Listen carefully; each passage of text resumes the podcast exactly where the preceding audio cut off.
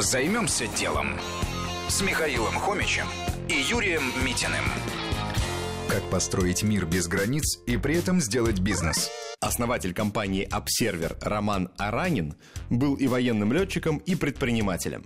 Но однажды во время полета на параплане Роман потерпел крушение и получил перелом шеи. Заново пришлось учиться всему, в том числе и жить. Став инвалидом, Роман понял, насколько в России слабо организована инфраструктура для людей с ограниченными возможностями. Элементарные ступеньки становятся настоящей преградой. Что уж говорить о бездорожье, песке и вообще нестандартных поверхностях. Так и появилась бизнес-идея. На заработанные от предыдущей предпринимательской деятельности деньги Аранин стал разрабатывать и собирать специальную коляску-вездеход. Причем комплектующие были не только российские.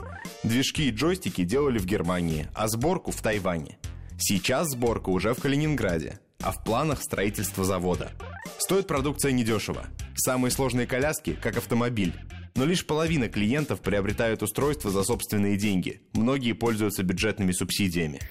Что было дальше? Расширилась продуктовая линейка. Компания стала интернет-магазином для многих зарубежных производителей.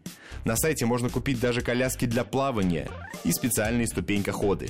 Есть и подъемные платформы, и пандусы. Стали работать с аэропортами, а также оборудовать пляжи, делая их доступными для всех.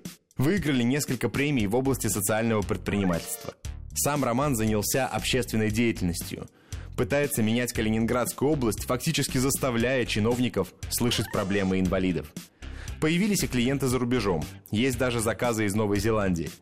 А годовой оборот компании превышает 50 миллионов рублей. Что бы ни случилось, всегда можно оставаться предпринимателем. Все дело в нас самих. Займемся делом. На радио Вести ФМ.